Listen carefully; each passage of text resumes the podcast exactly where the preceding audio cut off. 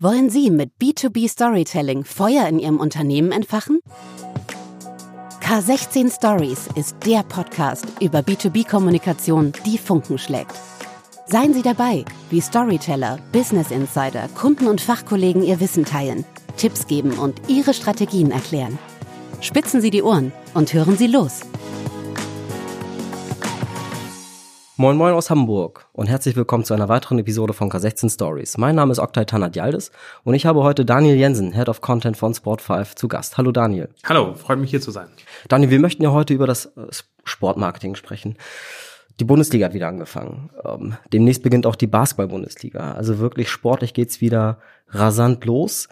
Und da liegt es natürlich total nahe, mal darüber zu sprechen, wie eigentlich sich das Sportmarketing jetzt auch nach Corona aufgestellt hat.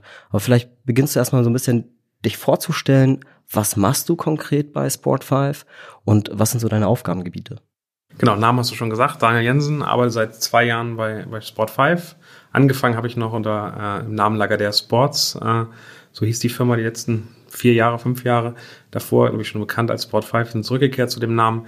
Ich komme eigentlich ähm, wirklich früher mal gelernter Journalist, äh, dann äh, in die Agenturbranche auf die böse Seite äh, sozusagen gewechselt und äh, habe dann ähm, erst äh, für sozusagen eine Agentur, die äh, Gaming-Inhalte gemacht hat, für, für Sport 1 zum Beispiel, für D-Max und später dann äh, bei Faktor 3 gearbeitet, Kommunikationsagentur und da wirklich von, von Samsung bis Audi und, und am Ende ähm, neben so ein paar aus, ja, ein paar paar Themen wie, wie EA Sports, FIFA war super spannend, war eben zurückgekehrt zum, zum Sport, aber dazwischen nochmal ganz kurz drei Jahre lang in IWR gemacht. Und jetzt seit genau zwei Jahren wieder bei Sport 5. Head of Content klingt irgendwie groß. Am Ende haben wir eine Content-Abteilung, die ähm, zwei, zwei Themen hat. Einmal sozusagen unterstützen beim Verkauf von Rechten und äh, so erklären, wie Marken äh, Sportrechte einsetzen können, was sie machen können, wie sie sie aktivieren können, gerade digital. Und auf der anderen Seite dann auch sozusagen mit den Marken diese Aktivierung umzusetzen. Das mhm. sind, glaube ich, die zwei großen Bereiche, in denen wir arbeiten. Super, da werden wir auch noch später tiefer einsteigen. Sport 5 hat ja die Kernbotschaft Victory for All. Was bedeutet das eigentlich konkret? Also es ist ja erstmal ein sehr, sehr großer, sehr große Botschaft. Ja. Aber wenn du es mal für uns herunterbrichst, was, was meint ihr konkret damit? Genau, also wir sind ja so im Spannungsfeld im Sport. Also man hat auf der einen Seite die, die Rechtehalter, so nennen wir die, ich glaube, das ist ein Begriff, der gar nicht so bekannt ist, sind für uns die Vereine und Verbände, die, die am Ende ein Recht halten, ob es nun ähm, die Übertragung der, der Matches sind oder eben äh, an ihren Spielern, an all dem, was im Vereinsleben dann da passiert. Ähm, das ist die eine Seite. Auf der anderen Seite haben wir Brands, ähm, für die wir arbeiten, an denen wir diese Rechte verkaufen, mit denen wir zusammen aber auch die, die Aktivierung dann umsetzen wollen, sodass sie davon profitieren, dass die, die Marke ein Awareness-Ziel erreicht oder, oder Menschen äh, oder Fans zu Kunden macht am Ende. Und dann haben wir auf der wirklich anderen Seite, und das ist immer so ein bisschen äh, ein Gegenpol, ähm, und da sieht, also kann man ganz viel Meinung, auch die Fans, die natürlich mhm. Angst haben, dass Sport am Ende äh, kommerzialisiert wird, dass es äh, zu viel Marken gibt, dass es am Ende nicht mehr um den reinen Sport gibt. Also die Diskussion, glaube ich, kennen wir alle. Ja. Ähm, und da ist es, da ist wirklich ähm, spannend, dass wir wollen, dass alle davon profitieren. Ich glaube, das ist, wollten wir schon immer. In den letzten 20, 25 Jahren hat aber immer mehr das, das Geld, glaube ich, für die Rechtehalter im, im Fokus gestellt oder gestanden. Und dann gab es eben äh, Produkte wie Banden, die verkauft worden sind, mhm. die natürlich erstmal eher störend sind. Die haben jetzt keinen Vorteil für den Fan. Ich glaube, in den letzten zwei, drei Jahren merken wir alle sehr, sehr stark, äh, auch von der, der, jungen Generation, die jetzt kommt, dass es Interesse daran gibt, dass es Mehrwert geben soll. Das heißt, ähm, wir haben sehr bewusst gewählt Victory for All und damit eben wirklich einbezogen, auch, dass wir die Fans mitnehmen wollen und dass wir am Ende wollen, dass die auch profitieren ähm, von, von der Vermarktung, vom Sport, Business und der Weiterentwicklung da. Genau, die Fans haben ja auch sehr gelitten. Lass uns nochmal den Blick zurückrichten auf die letzten Monate, Corona-Pandemie, leere Stadien, ähm, Ausfall von ganzen Turnieren. Ähm, wie hat Corona euer Geschäft konkret beeinflusst? Ich glaube erstmal Sportbusiness allgemein unglaublich getroffen. Also wenn man sich anguckt, äh, bei uns sind die Einnahmen wirklich eingebrochen, weil wir ja keine Fans in den Stadien mhm. haben. Also ein Teil von unserem unser Businessmodell ist eben auch ähm, Hospitality, VIP-Tickets zu verkaufen. Wir profitieren davon, wenn es den Vereinen gut geht. Wenn die Vereine am Ende keine Fans im Stadion hat, funktioniert keine, keine Bandenwerbung, es funktionieren Aktivierungen vor Ort überhaupt nicht. Das mhm. heißt, so ein Bereich wie Events, wir haben einen Bereich in der Aktivierung, der sich um Hostessen bei, bei Fußballspielen dreht. Wir haben diese VIP-Tickets. All das ist in der Art und Weise bis heute nicht wieder da, wo es, wo es vor der, vor der Corona-Pandemie war. Und ähm, da da haben wir jetzt schon relativ viel große Probleme und, äh, und haben da äh, Einnahmen, die eingefallen sind. Ähm, Und ähm, ich glaube, das, was ähm, das, was dann auf der anderen Seite ist, ist mein Bereich. Äh, als Head of Content haben wir natürlich größtenteils digitale Aktivierung. Das heißt, das fing an in der Corona-Pandemie, haben wir eine Taskforce gebildet. Wie können wir jetzt eigentlich hingehen und äh, unseren Brands, äh, unseren Partnern, den Rechtehaltern äh, Konversationsmöglichkeiten bieten? Wie sehen die aus? Was mhm. kann man da machen? Und wir haben Ideen gehabt vom Autokino, also zu sagen, hey, lass uns doch die, die Fans zumindestens zusammen das Spiel gucken, wenn es mhm. wieder da ist, im Autokino vorm Stadion auf den leeren Parkplätzen oder so, bis hin zu zu ansetzt, wo es darum geht, Interviews mit Spielern zu machen, die Spieler FIFA spielen zu lassen, also all solche Kompensationsideen. Und das war viel, viel mehr Arbeit. Also wir hatten eigentlich viel, viel mehr zu tun als vorher, ähm, weil diese digitalen Angebote gewollt sind und das geht eigentlich bis heute. Also man sieht, was an, an Interesse von Brands kommt, was mhm. da sozusagen an Fragen kommt, ähm, es steigt immer mehr. Also am Ende äh, profitieren wir und meine Abteilung unglaublich davon. Ähm, wir wachsen, wir, wir stellen neue Leute teilweise ein. Ähm, und auf der anderen Seite muss man sagen, für uns als Unternehmen aktuell eher negativ. Mhm. Okay, die Learnings, die wir jetzt in der Pandemie auch hatten, ne? wie ja. könnt ihr die jetzt auch übertragen in, in, in das Heute? Also ne, die Bundesliga hat jetzt gestartet. Welche Konzepte haben sich bewährt? Vielleicht kannst du da auch noch mal ein, zwei Beispiele bringen. Und ähm, was glaubst du, wird auch bleiben von dem, was wir in der Pandemie gelernt haben? Also ich glaube, für die Art und Weise, wie wir arbeiten, ähm, das, das haben wir alle mitgekriegt. Also Homeoffice wird, wird bleiben, wir in der Art und Weise, wie wir zusammenarbeiten, wir Meetings machen, das wird alles bleiben. Wenn du auf die Sportbranche guckst, dann glaube ich, ist es, ist es schon so, dass äh, es echt gute Beispiele gibt. Ob es nun die NBA ist, in ihrer Bubble, die ähm, die mhm. Fans in irgendeiner Form dann auch äh, wieder dichter ranbringt, die dafür sorgt, dass ähm, dass, dass sie virtuell dabei sein können und äh, da irgendwie auch, ein, auch einen Impact haben, gesehen werden in irgendeiner Form. Ich habe jetzt gerade gesehen, dass äh, Obama bei den NBA Finals irgendwie in, in den Zuschauern sind. Das sind natürlich schöne Sachen, wo man, wo man irgendwas mitnehmen kann und wo man auch lernt, wie, wie Leute, wie Fans äh, das Spiel konsumieren. Ich glaube, da haben wir, da haben wir sehr viel gelernt und ich glaube, wir sind sehr viel besser geworden. Also wir haben den Prozess der Digitalisierung im Sportbusiness deutlich mhm. äh, äh, verschnellert und, und, und angezogen. Ich glaube, dass, dass alle Rechtehalter verstanden haben, dass ähm, wie wichtig die Fans sind, wie wichtig es ist, ist, sozusagen die vor Ort zu haben, denen in irgendeiner Form Leistung zu bieten. Das heißt, ich glaube, die, das Storytelling und den Content, den, den Rechtehalter machen, den Brands machen ähm, und wenn das mal so die Fan-Experience, also wie ein Fan einen Spieltag wahrnimmt, wie ein Fan mhm. seinen Verein wahrnimmt, das hat sich digital deutlich verbessert und das wird auch so bleiben. Aber lass uns bei dem Punkt nochmal ansetzen. Du hast den Begriff Storytelling genannt. Mhm. Um, ähm, wie setzt ihr Storytelling gerade im, im Sportmarketing auch ein? Also wenn du da nochmal konkret wirst. Es gibt eigentlich zwei große Content-Arten im, im, im, im Sportmarketing. Das ist einmal der Live-Content, das ist alles ums Spiel, um den Wettbewerb hinaus.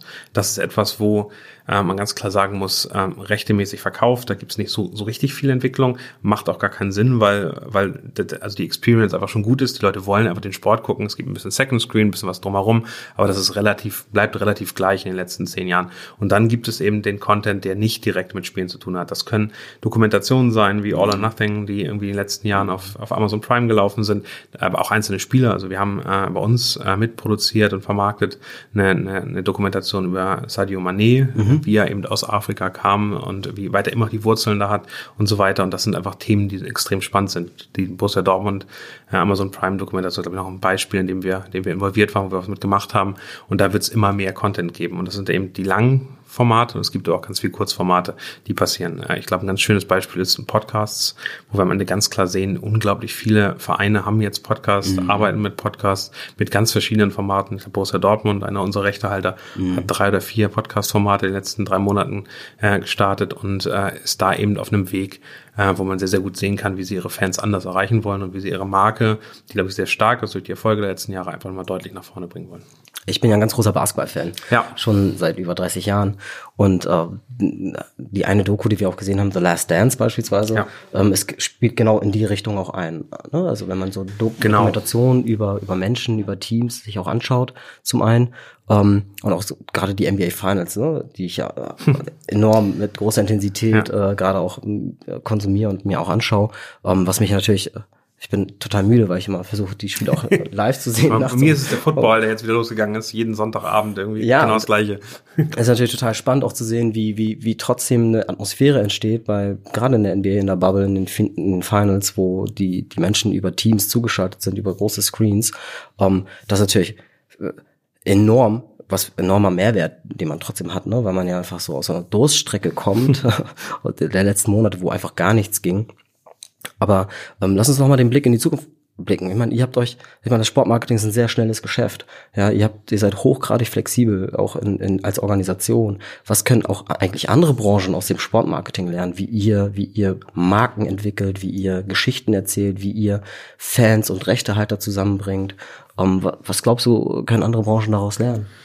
Erstmal glaube ich, ähm, man darf nicht vergessen, dass die Sportbranche alles andere als innovativ war in den letzten 20 mhm. Jahren. Und das, das klingt immer so, so gemein, aber ich habe davor eben drei Jahre mit Bayersdorf Nivea zusammengearbeitet, habe für die Marketing gemacht. Wir haben über, über Funnels diskutiert. Wir haben geguckt, wie, wie Social Media Kampagnen irgendwie funktionieren, in welchem Bereich, in welchem Moment du äh, welche Art von Inhalte spielen musst und, und wie du sozusagen mhm. die, die Kunden erreichst und, und, und mitziehst. Ähm, und ich bin dann sozusagen zu Spotify gekommen und habe gemerkt, okay, der Sportbranche ist gar nicht so weit. Also die machen noch Marketing, was, was ein bisschen, bisschen drei bis fünf Jahre zurück ist. Und ich glaube, dass man jetzt gerade merkt, dass da unglaublich angezogen wird und ähm, dass die Vereine ganz viel gelernt haben von der einen Seite von, äh, wie gehe ich mit Daten um? Also Fan-Data ist ein riesiges Thema, was mhm. bei uns in irgendeiner Form passiert. Äh, wir haben aber gleichzeitig auch vom Storytelling her und da sind die Amerikaner auch wieder weiter. Also Last Dance ist ein super schönes Beispiel, also wie, wie, wie viele Leute davon profitiert haben. Angefangen bei Nike und der, der, der Schuh, der Schuhmarke äh, Air Jordan, die unglaublich in den Preisen gestiegen ist, äh, bis hin zu, ähm, zu allem, was mit Basketball zu tun. Ich glaube auch eine LeBron James, der ja nicht mehr nur Spieler ist, der ist Produzent, der hat eine eigene Content-Marketing-Agentur aufgebaut, mhm. äh, mit der er sich selbst vermarktet, aber auch andere vermarkten kann. Also die haben alle verstanden, der Wert liegt nicht mehr nur im Spiel, sondern in, in der Marke, die man drumherum aufbaut. Ich glaube, der andere Thema, was, was, was im Sportbusiness interessant ist, ist ein bisschen die, der Shift. Also früher mhm. war es ja so, dass äh, die Reichweite über Zeitungen, über Medien äh, generiert worden ist, also so 90er-Jahre-Gefühl, dann kam irgendwann Social Media, Internet, plötzlich mhm. konnten die Vereine selbst Reichweite aufbauen, konnten selbst mit ihren Fans äh, kommunizieren. Das war eine riesige Möglichkeit. Deshalb ist so viel Geld eigentlich zu den Rechtehaltern gelaufen, weil sie plötzlich für Brands, für, für, für, für Kunden und für Sponsoren interessant mhm, wurden, ja. weil sie eben eine eigene Reichweite hat. Und jetzt sind wir an dem Punkt, wo ähm, nicht nur die Vereine groß werden, sondern eigentlich die Spieler sich schon überholt haben. Also wenn man sich die Top 10 Spieler äh, in Deutschland anguckt, dann haben wir die größere Reichweite als die Top 10 Vereine. Mhm. Und das zeigt natürlich wieder, dass, dass wir Influencer haben, dass wir äh, Celebrities haben, die selbst auf diesen Markt gehen, die selbst für Marken interessant werden und die, die es natürlich viel einfacher haben, sich folgen zu lassen. Du folgst viel lieber Menschen, als du Vereinen folgst. Und das ist eine Situation, wo wir, glaube ich, relativ viel Bewegung haben. Ja, und das ist natürlich, ähm, du sprichst es an, die Menschen folgen Menschen. Ähm, da kommt für mich eigentlich so der Begriff Twitch so ein bisschen mit rein, weil die E-Sport-Szene geht ja total durch die Decke gerade und selbst äh, ich schaue mir irgendwie Dinge auf Twitch irgendwie an, wo, ja. wo ich denke, so, boah, Wahnsinn, was da halt ja. abgeht. Ja, vielleicht kannst du das nochmal so ein bisschen beleuchten. Inwieweit bringt ihr auch diese verschiedenen Kanäle oder Plattformen auch zusammen in euren Konzepten? Vielleicht arbeitet ihr auch gerade an einem so ein Thema, was du vielleicht hier auch heute darstellen kannst. Ich frage einfach mal ganz offen. So und ähm, von daher, ähm, wie bindet ihr diese neuen Plattformen, wo einfach Menschen, junge Menschen, Millionen von Followern haben, in, in eure Content-Konzepte mit ein? Genau, ich glaube, insgesamt ist es erstmal so, und das, das, das war dann sozusagen vor zwei Jahren Sport 5, da ging es sehr darum, ähm, hey, Influencer als, als Konzept und als, als Projekt, wir müssen doch die Athleten zu Influencern machen und wir mhm. müssen doch gucken, dass wir Influencer-Marketing machen und den, den, den Sponsoren Influencer verkaufen.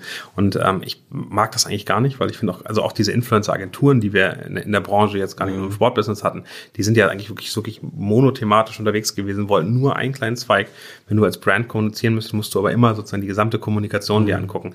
Und ich glaube, genau das, das macht es spannend. So gucken, wie kann ich eigentlich im, im Sportbusiness die Athleten als Influencer nutzen, aber daraus eine Kampagne machen. Und ähm, was, was wirklich ein schönes Beispiel ist, was wir mit Kongstar aktuell machen, ähm, die sind Hauptsponsor vom FC St. Pauli, Hauptsponsor vom E-Football-Team ähm, des FC St. Pauli und wollen eben das Thema, überlegt Gaming, riesiger Trend, total spannend und würden gerne ähm, das Thema Gaming ansprechen und ich überlegt, wie ist der eigene, also ich immer zu gucken, wie ist der eigene Markenkern von, mhm. von, von Kongstar. Du kommst als Telekommunikationsmarke da rein, sagst dir, okay, was ist im Gaming-Bereich für uns interessant? Das ist Mobile Gaming, mhm. ähm, einem Bereich, wo unglaublich viele spielen. Also wenn ich angucke, wie viele Spieler gibt es eigentlich in Deutschland, ist Mobile Gaming, also all das, was wir auf dem Handy tun.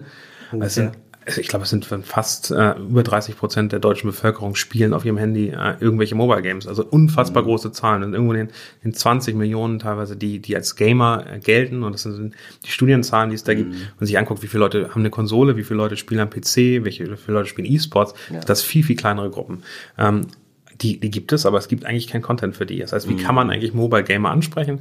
Haben wir gesagt, vor einem Jahr, wir machen ein, ein Festival, eine Messe in, in, in Hamburg im Millantor Stadion und laden Leute ein.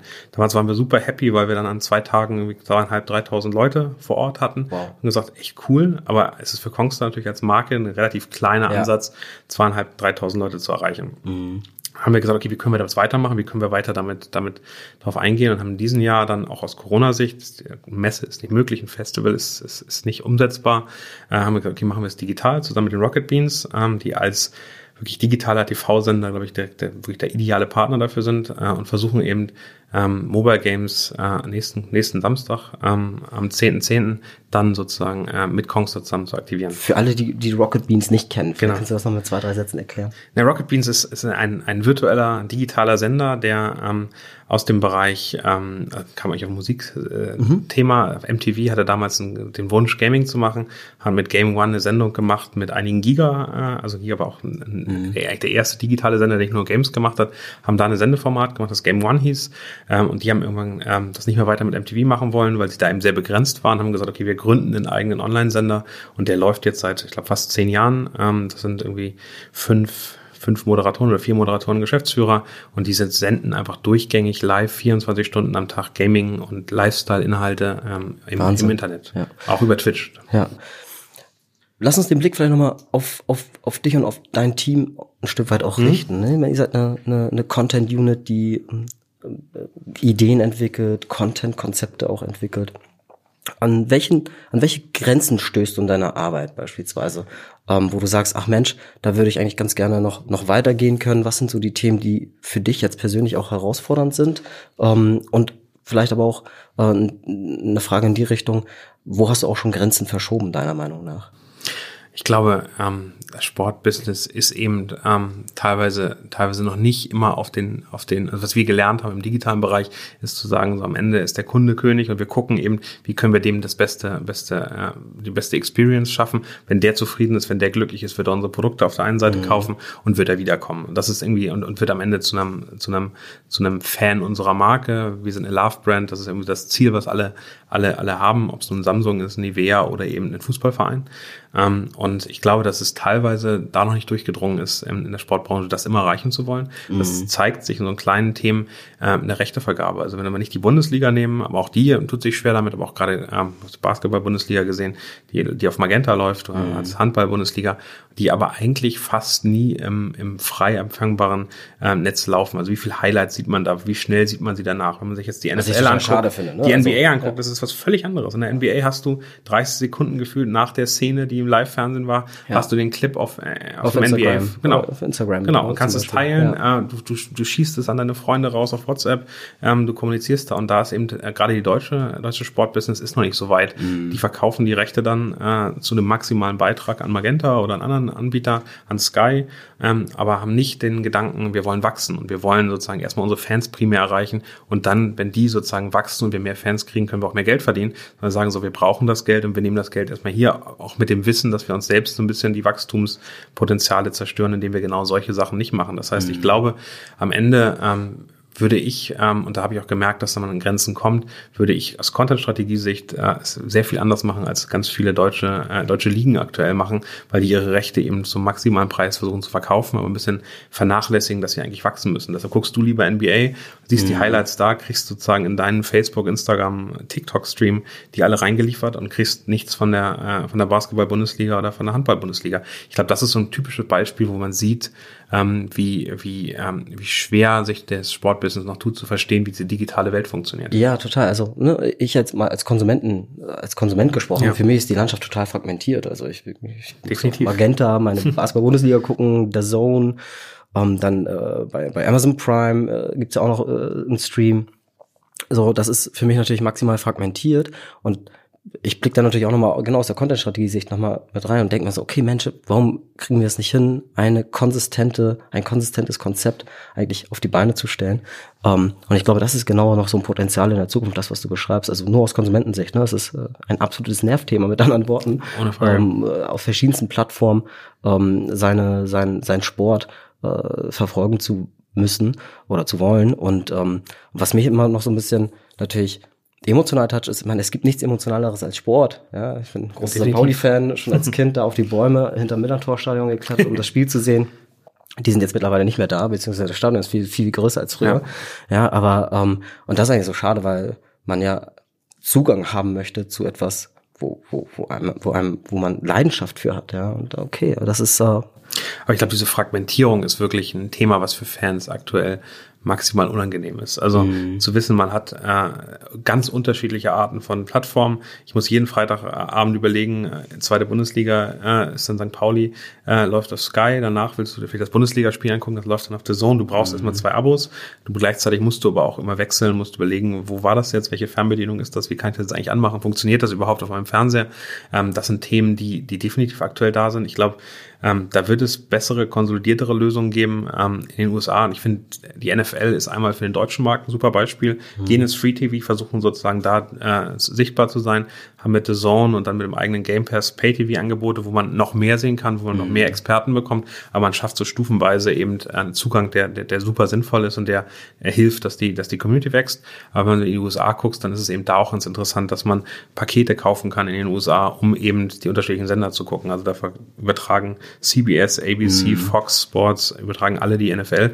Aber mit, mit den richtigen Angeboten kriege ich genau diese Sender, damit ich dann gucken kann. Genau, die Fragmentierung des, äh, der Inhalte ähm, führt mich eigentlich zu dem nächsten Thema Over-the-Top-Content. Ähm, also das, die Verfügbarkeit der gesamten Inhalte auf allen Plattformen. So, wie, wie stehst du dazu? Was, was, bedeutet, was bedeutet das für euch?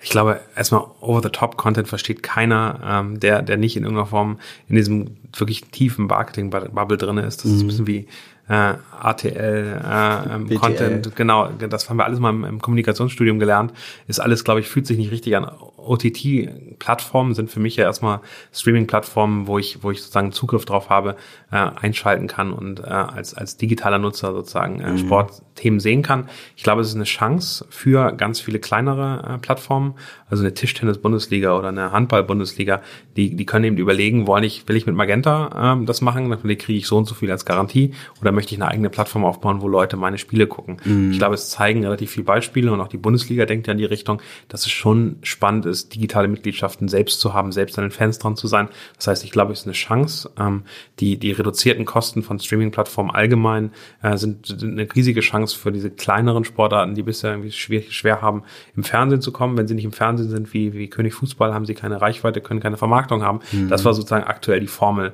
Und das ändert sich durch die Plattform, durch die Technologie deutlich und es gibt deutlich mehr Chancen, da noch, da noch irgendwas zu machen. Ähm, insgesamt ist das aber alles andere als einfach. Also ich kenne jetzt in Deutschland wenig OTT-Plattformen, die von den Ligen selbst kamen. Mhm. Es gibt natürlich mit The Zone super interessante OTT-Plattformen, die insgesamt extrem groß ähm, ähm, Sport Content anzeigt und Live-Content äh, zeigt.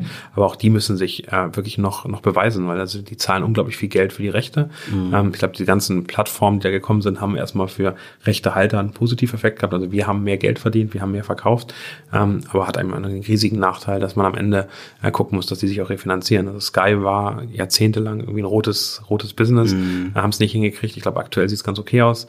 Ähm, und The Zone äh, ebenso total im roten Bereich, haben unglaublich viel investiert. Und jetzt muss man gucken, ähm, wie groß werden sie, wie viele Abonnenten kriegen mhm. sie, funktioniert das Businessmodell so. Und bisher gibt es den Proof of Concept, dass so ein Modell äh, wirklich gut funktioniert, nicht. Und äh, das ist, glaube ich, auch spannend zu sehen, wie das in den nächsten paar Jahren entwickelt. Ja, super. Du, zum Abschluss habe ich auch noch zwei Fragen für dich. Sehr gerne. Welche Trends nochmal ähm, siehst du jetzt für die nächsten ein, zwei Jahre im Sportmarketing? Also was, was glaubst du als Experte ähm, wird super wichtig für, für Rechtehalter beispielsweise, für, für Marken, aber auch für, für Sportler selber, mhm. ähm, die ja auch immer mehr selber für sich Marketing machen. Also ja. Mesut Özil ist ein sehr gutes Beispiel eigentlich dafür. Eigenes E-Sports-Team zum Beispiel. Eigenes E-Sports-Teams, super spannend. Ähm, was sind so aus deiner Sicht die, die drei großen Trends? Und, ähm, und dann habe ich noch eine andere persönliche Frage an dich, aber die stelle ich zum Schluss. Alles klar. Äh, also drei, drei Trends äh, im, im, im Sportbusiness. Ich glaube, einmal dieses Athletenthema ist ein riesengroßes. Also wer, ich glaube, eine erste Slide in der, in der PowerPoint-Präsentation, wenn ich zeige, was machen wir eigentlich, ist, im Prinzip gibt es einen Kampf um Aufmerksamkeit. Und das mhm. sind auf der einen Seite die Vereine oder die Verbände, ist auf der anderen Seite die, die Athleten und dann die Medien. Und alle wollen irgendwie ihren Kuchen abhaben von der Aufmerksamkeit der Fans. Mhm. Ich glaube, dieser Kampf wird, wird stärker. Es geht, das merken wir alle schon selbst, immer mehr Content, immer mehr Medien, die, die darüber berichten. Das sind aber nicht mehr nur Medien, Medien äh, der klassischen Art, sondern sind eben auch Influencer, sind Athleten, die selbst Sachen vermarkten, also Transfers, das ist ganz schön aktuell zu sehen.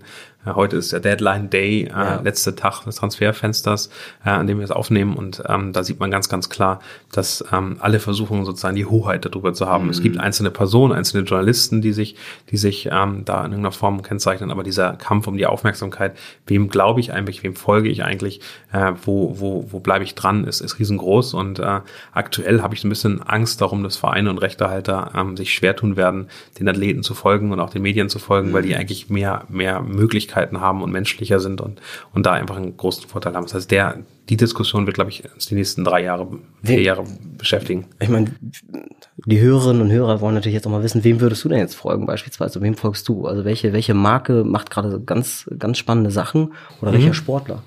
Also als Marke, glaube ich, ähm, gibt es ein paar amerikanische Magazine, Bleacher Report als erstes.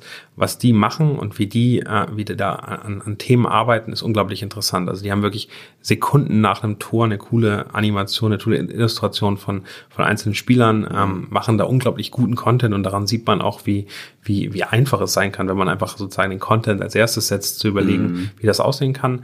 Ähm, als, als Sportler finde ich, äh, Alfonso Davis zum Beispiel super spannend, der eben auf TikTok geht und da Spaß hat, der ein bisschen auch seine älteren äh, Teamkollegen mitzieht. Also ein Boateng ist dann auf, auf TikTok gegangen und, und ein Alaba und, mhm. alles so in seinem Umkreis, die einfach irgendwie auch Lust hatten, da mitzumachen. Da sieht man, wenn, wenn jemand Bock drauf hat und wenn man Spaß dran hat und wenn jemand authentisch da kommuniziert, mhm. dann funktioniert das extrem gut. Und dann kann auch so ein Kanal wie TikTok unglaublich schnell eine große Reichweite generieren. Wenn er noch sportlich erfolgreich ist, ich meine, war ja im letzten Jahr ganz, ganz ordentlich, ja. dann, dann Umso hat das besser. noch einen größeren Effekt Klar. und dann, dann äh, profitiert man auch davon.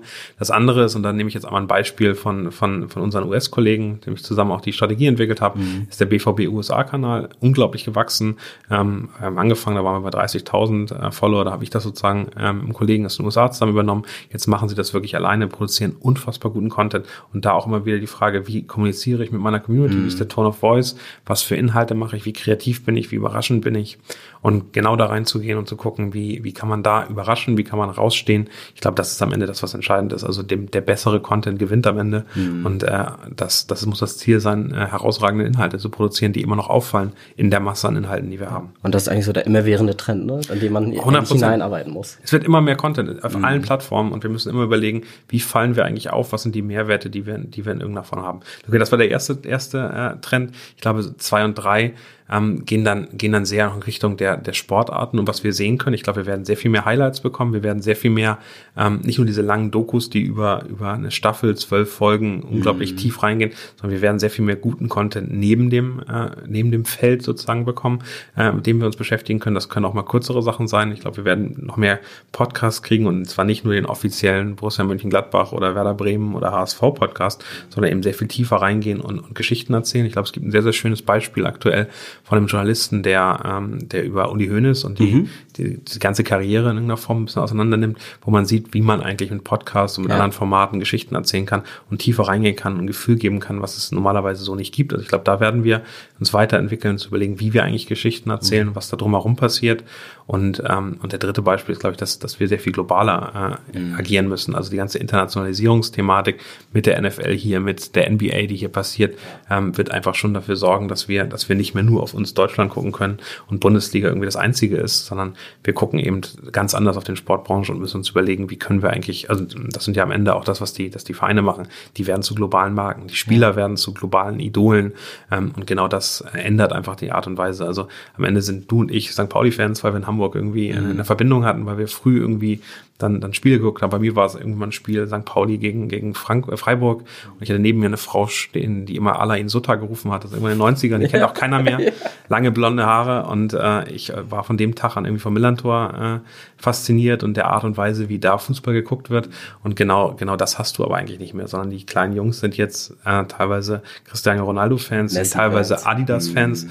Äh, also Marketingbotschaften von Adidas, First Never Follows. Du kennst Kinder auf dem, auf dem äh, Spielplatz, die genau das verkörpern. Die sagen, nee, ich bin nicht sozusagen der, der folgt. Ich mache hier mein eigenes Ding. Ja. Und genau so merkt man einfach, wie global dieser ganze Markt geworden ist. Und das wird sich weiter fortsetzen. Daniel, tolles Gespräch. Eine letzte Frage persönlich. Welchen Gegenstand verbindest du mit deiner Arbeit?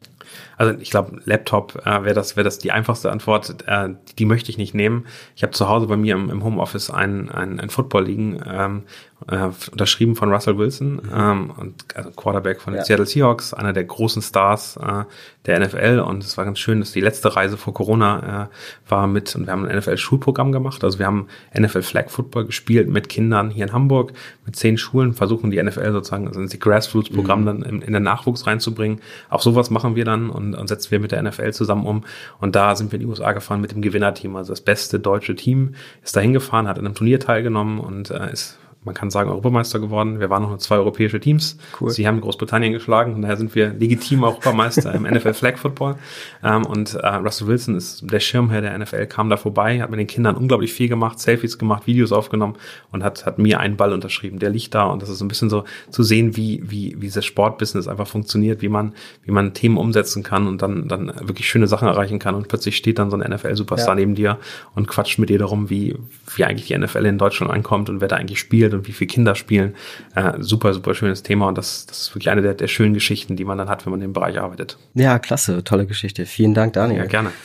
Ja, da sind wir eigentlich auch schon am Ende unseres Podcasts. Ähm, vielen Dank fürs Zuhören, liebe Hörerinnen und Hörer. Und ähm, danke dir für deine Zeit, Daniel. Und war ein tolles Gespräch. Und äh, ich verfolge mit Spannung äh, die nächsten, die nächsten äh, Konzepte. Und äh, freue mich, äh, wenn ihr beim nächsten Mal einfach wieder einschaltet, liebe Hörerinnen und Hörer. Und äh, sage damit Ahoi aus Hamburg. Bis zum nächsten Mal. Vielen Dank. K16 Stories. B2B-Kommunikation, die Funken schlägt.